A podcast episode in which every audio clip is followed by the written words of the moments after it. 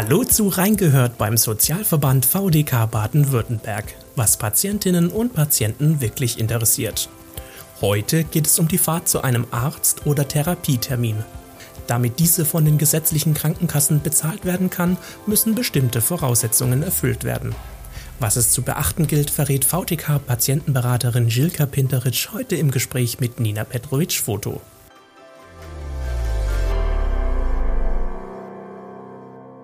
Hallo Frau Pinteritsch, heute zum Thema Fahrtkostenerstattung beim Krankentransport, beispielsweise mit dem Taxi oder dem Privatfahrzeug.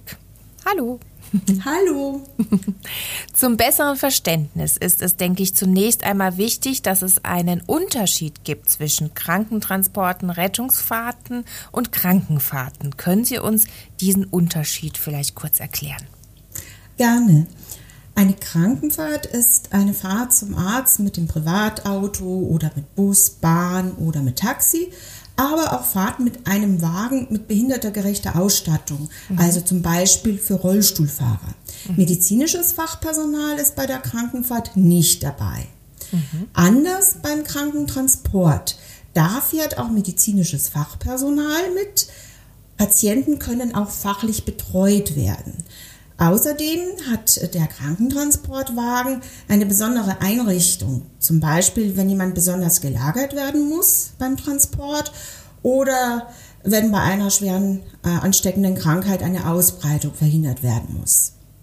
Bei Rettungsfahrten handelt es sich in der Regel um Notfälle. Bei diesen Fahrten brauchen Patienten aufgrund ihres Zustandes ein Transportmittel mit einer besonderen medizinischen Technik und einer Betreuung durch besonders qualifiziertes Fachpersonal. Also das sind zum Beispiel die Fahrten mit dem Rettungswagen oder auch mit dem Rettungshubschrauber. Mhm. Also schon einige Unterschiede. Ja. In welchen Fällen werden denn Krankentransporte auf jeden Fall übernommen, ohne dass es eine vorherige Rücksprache mit der Krankenkasse oder dem behandelnden Arzt gibt? Also in bestimmten Fällen werden Fahrtkosten auch ohne vorherige Rücksprache mit der Krankenkasse oder mit dem Arzt übernommen. Äh, Versicherte sollten sich aber vorab immer gut informieren, denn die gesetzlichen Regelungen sind nicht gerade übersichtlich. Mhm. Aber grundsätzlich gilt, Fahrtkosten übernimmt die Krankenkasse immer nur dann, wenn die Fahrt aus zwingenden medizinischen Gründen erforderlich ist und die Fahrt muss in Zusammenhang äh, mit einer Leistung der Krankenkasse stehen. Also das bedeutet, wenn die Kasse die Behandlung bezahlt, zu der der Patient mhm. gefahren wird. Für Krankenfahrten brauchen Sie, wenn Sie mit dem privaten Auto oder mit dem öffentlichen Verkehrsmittel fahren, keine Verordnung. Also ein Beispiel. Wenn Sie wegen einer Operation ins Krankenhaus müssen und Sie fahren mit Ihrem Auto oder mit der Bahn zum Krankenhaus, dann werden die Fahrtkosten, aber natürlich abzüglich der Zuzahlungen, ohne ärztliche Verordnung von der Krankenkasse erstattet. Anders bei der Taxifahrt. Für diese brauchen Sie eine ärztliche Verordnung. Mhm. Eine vorherige Genehmigung durch die Krankenkasse ist der, äh, bei der Fahrt zu stationären Behandlungen in beiden Fällen nicht notwendig. Aber jetzt kommen wir schon wieder zu so Ausnahmen.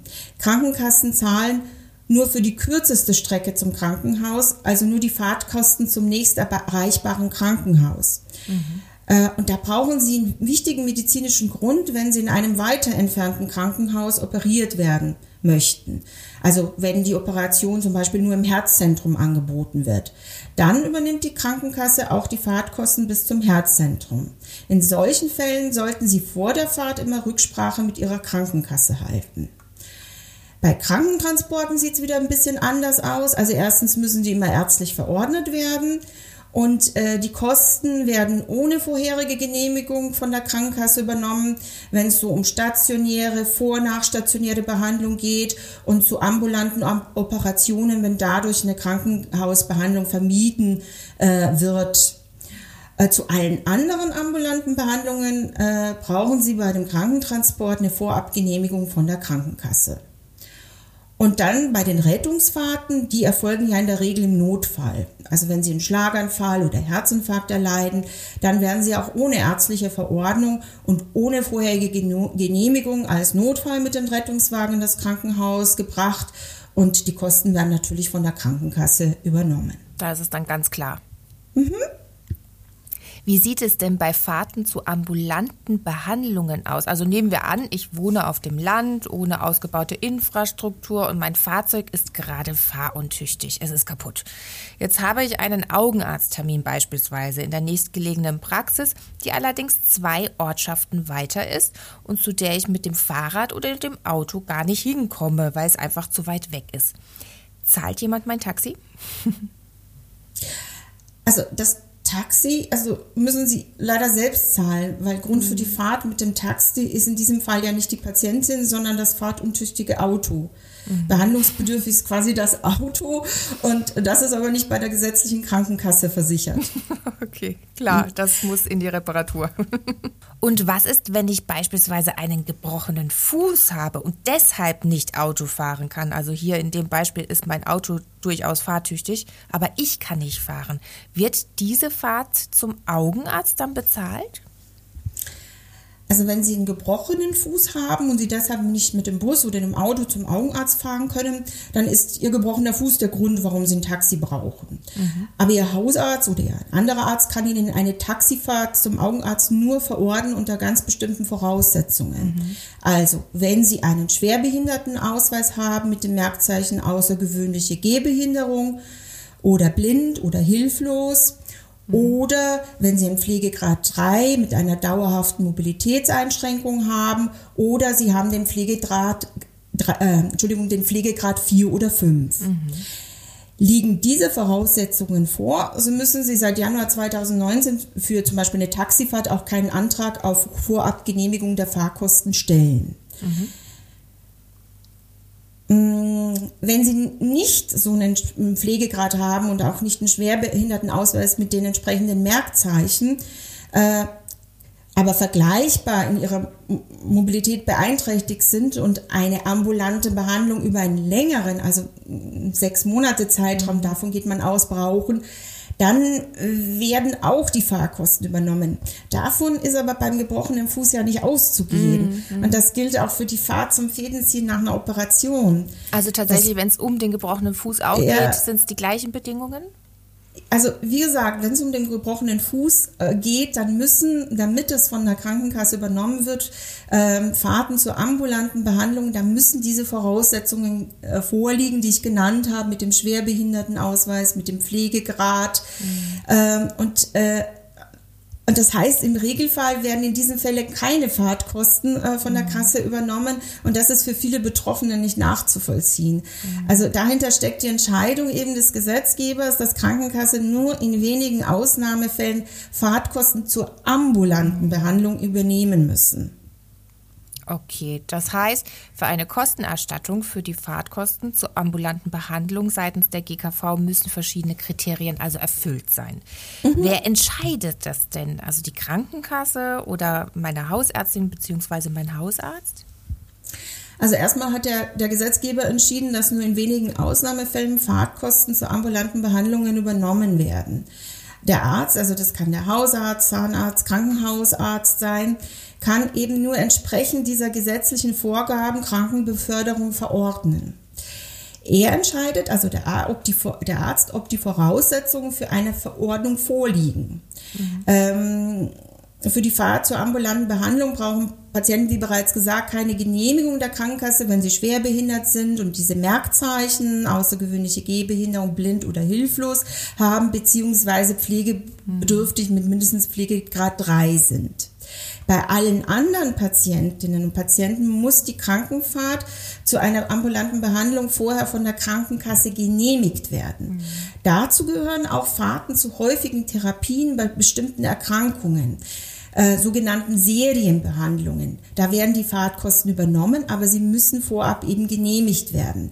Solche Behandlungen sind zum Beispiel Dialyse oder eine Strahlen- oder Chemotherapie bei Krebs.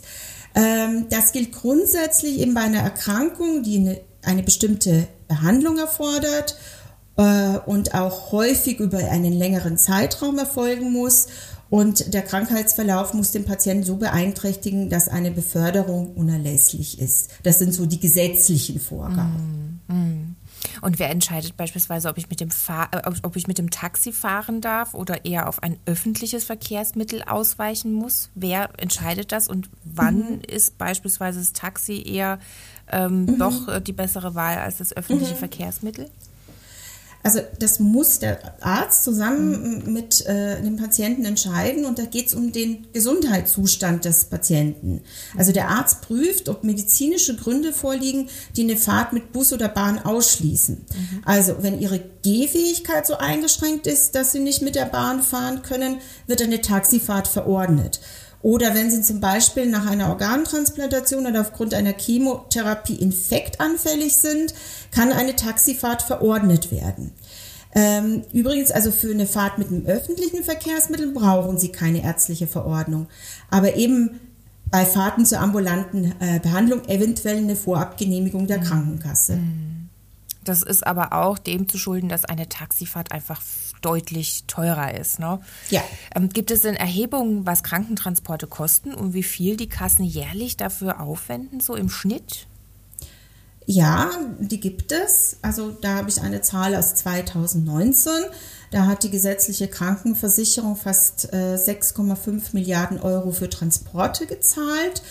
Ähm, das, äh, da fielen äh, rund 44 Prozent der Kosten entfielen dabei auf Fahrten mit dem Rettungswagen. Das ist natürlich das teuerste, mhm. aber gefolgt von Fahrten mit äh, Taxen und Mietwagen zu 21 Prozent. Mhm. Und gibt es eine gesetzliche Zuzahlung bei ambulanten Fahrten? Ja, eine gesetzliche Zuzahlung zu Fahrkosten ist sowohl bei Fahrten zu ambulanter als auch stationärer Behandlung zu leisten. Die Zuzahlung beträgt 10% der Fahrkosten, jedoch mindestens 5 Euro. Und wenn Sie jetzt für eine Fahrkarte nur 3 Euro zahlen, dann beträgt die Zuzahlung natürlich nur 3 Euro. Maximale Zuzahlung sind 10 Euro. Mhm. Wenn Sie natürlich eine Zuzahlungsbefreiung für das betreffende Jahr haben, muss natürlich keine Zuzahlung mehr geleistet werden. Okay, und wie steht es in Sachen Kostenübernahme bei Fahrten zur Reha? Also Kostenträger einer Reha kann ja sowohl die Krankenkasse als auch die Rentenversicherung sein. Mhm. In beiden Fällen werden hier Reisekosten übernommen. Das heißt, hier gelten andere Regeln, als wie wir sie jetzt gerade besprochen haben. Mhm. Für die Fahrt zu ambulanten oder stationären Reha-Maßnahmen gibt es keine Verordnung des Arztes Statt eben dieser Verordnung müssen Versicherte die Übernahme der Fahrtkosten, Fahrtkosten und zwar vor der Reha mit der Krankenkasse und oder Rentenversicherung klären. Und wie sieht es aus, wenn ich jetzt beispielsweise eine Reha habe, wo der Ort mehrere hundert Kilometer entfernt liegt und ich viel Gepäck habe? Kann ich dann beispielsweise auch sagen, ich möchte jetzt mit dem Taxi fahren, äh, um mein Gepäck nicht ähm, schleppen zu müssen in den öffentlichen Verkehrsmitteln oder. Also Sie können mit dem Taxi fahren, wenn Sie aus gesundheitlichen Gründen nicht mit den öffentlichen mhm. Verkehrsmitteln fahren können. Da sind wir wieder bei dieser medizinischen Notwendigkeit. Mhm. Das Gepäck ist kein medizinischer Grund für eine Taxifahrt.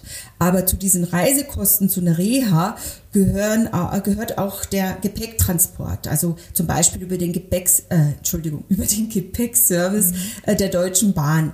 Dafür erhält man dann Gepäckgutscheine. Also gibt es dann durchaus eine Möglichkeit, dass ich nicht zu viel zu schleppen habe. Genau, genau. Das wird dann auch von äh, abgeholt, das Gepäck mhm. von der. Und wann ist eigentlich die Pflegekasse in der Pflicht, die Kosten für einen Transport zu übernehmen? Mhm. Also zu einer Behandlung übernimmt die Pflegekasse keine Fahrtkosten. Mhm. Ähm, was anderes gilt jetzt für die Kosten des Transports zu, einem zu einer Tages- oder Nachtpflege. Also die sind, also diese Fahrtkosten sind grundsätzlich Bestandteil der Leistung und äh, die werden von der Einrichtung mit den Pflegekassen abgerechnet. Mhm. Und das sind so vereinbarte Höchstbeträge. Also wer auf einen Fahrservice angewiesen ist, sollte sich daher am besten eben bei dem Tagespflegeheim oder Nachtpflege erkundigen. Ähm, ja, also es gibt noch auch mh, hm, so eine Kurzzeitpflege.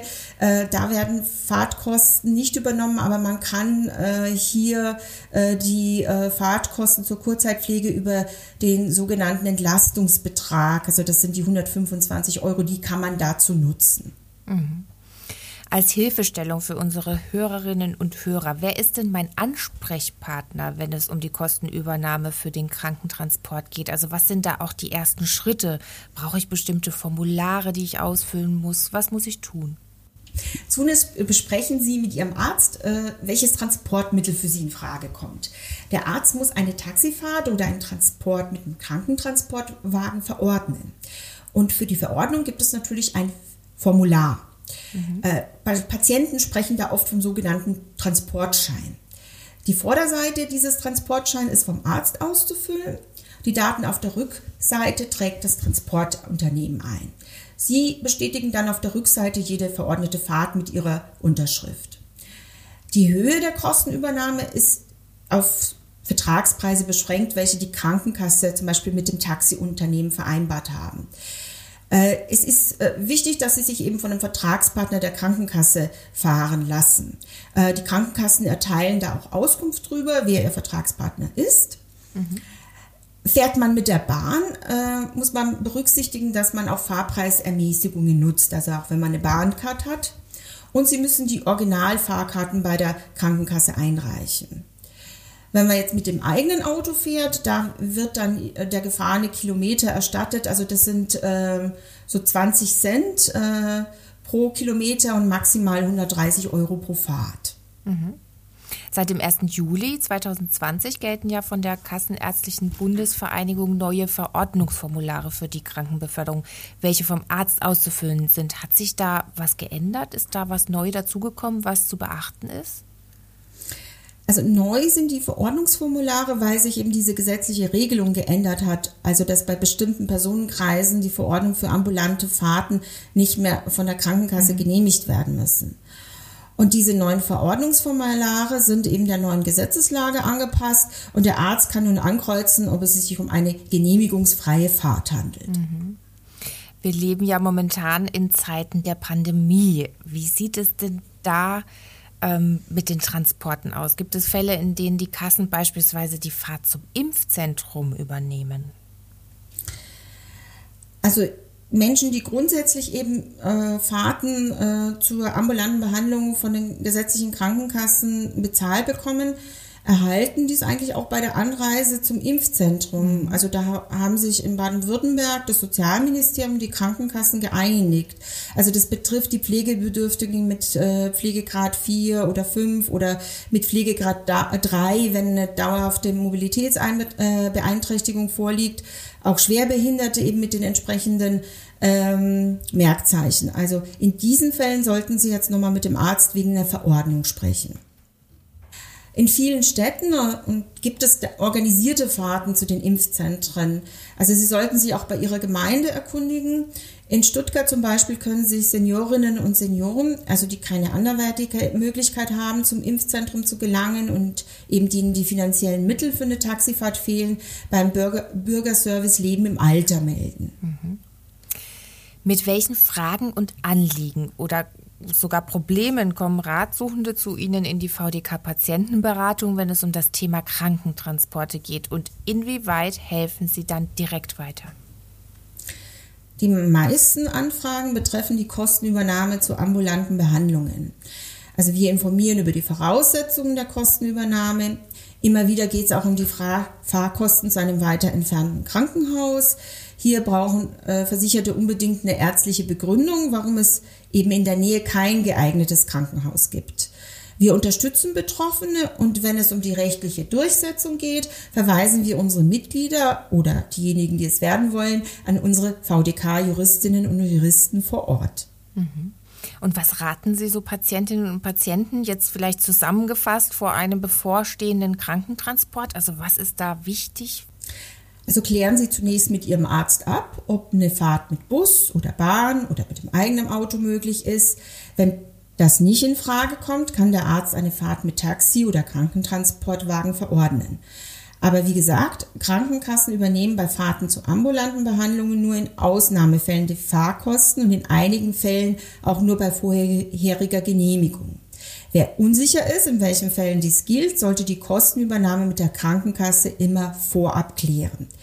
Sie können sich auch an die VDK Patientenberatung wenden bei Fragen zu Fahrtkosten und bei allen weiteren Fragen rund um das Thema Leistungen der Krankenkassen. Wir haben heute vieles, aber nicht alles besprochen. Vielleicht haben Sie noch Fragen, dann rufen Sie bitte bei uns in der VDK Patientenberatung an. Vielen Dank, Jelka Pinterich, für die ausführlichen Informationen rund um die Kostenübernahme von Krankentransporten und vielen Dank fürs Zuhören. Weitere Informationen zum Thema Krankentransport und Kontaktmöglichkeiten zur VDK-Patientenberatung gibt es in den Shownotes dieser Episode. Bis zum nächsten Mal. Tschüss. Tschüss.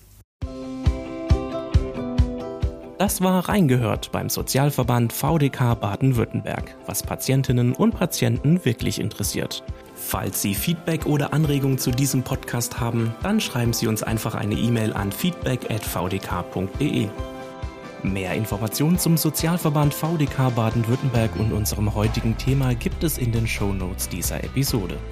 Wenn Ihnen der Podcast gefällt, dann abonnieren Sie ihn gerne kostenlos. Natürlich freuen wir uns auch auf eine positive Bewertung von Ihnen.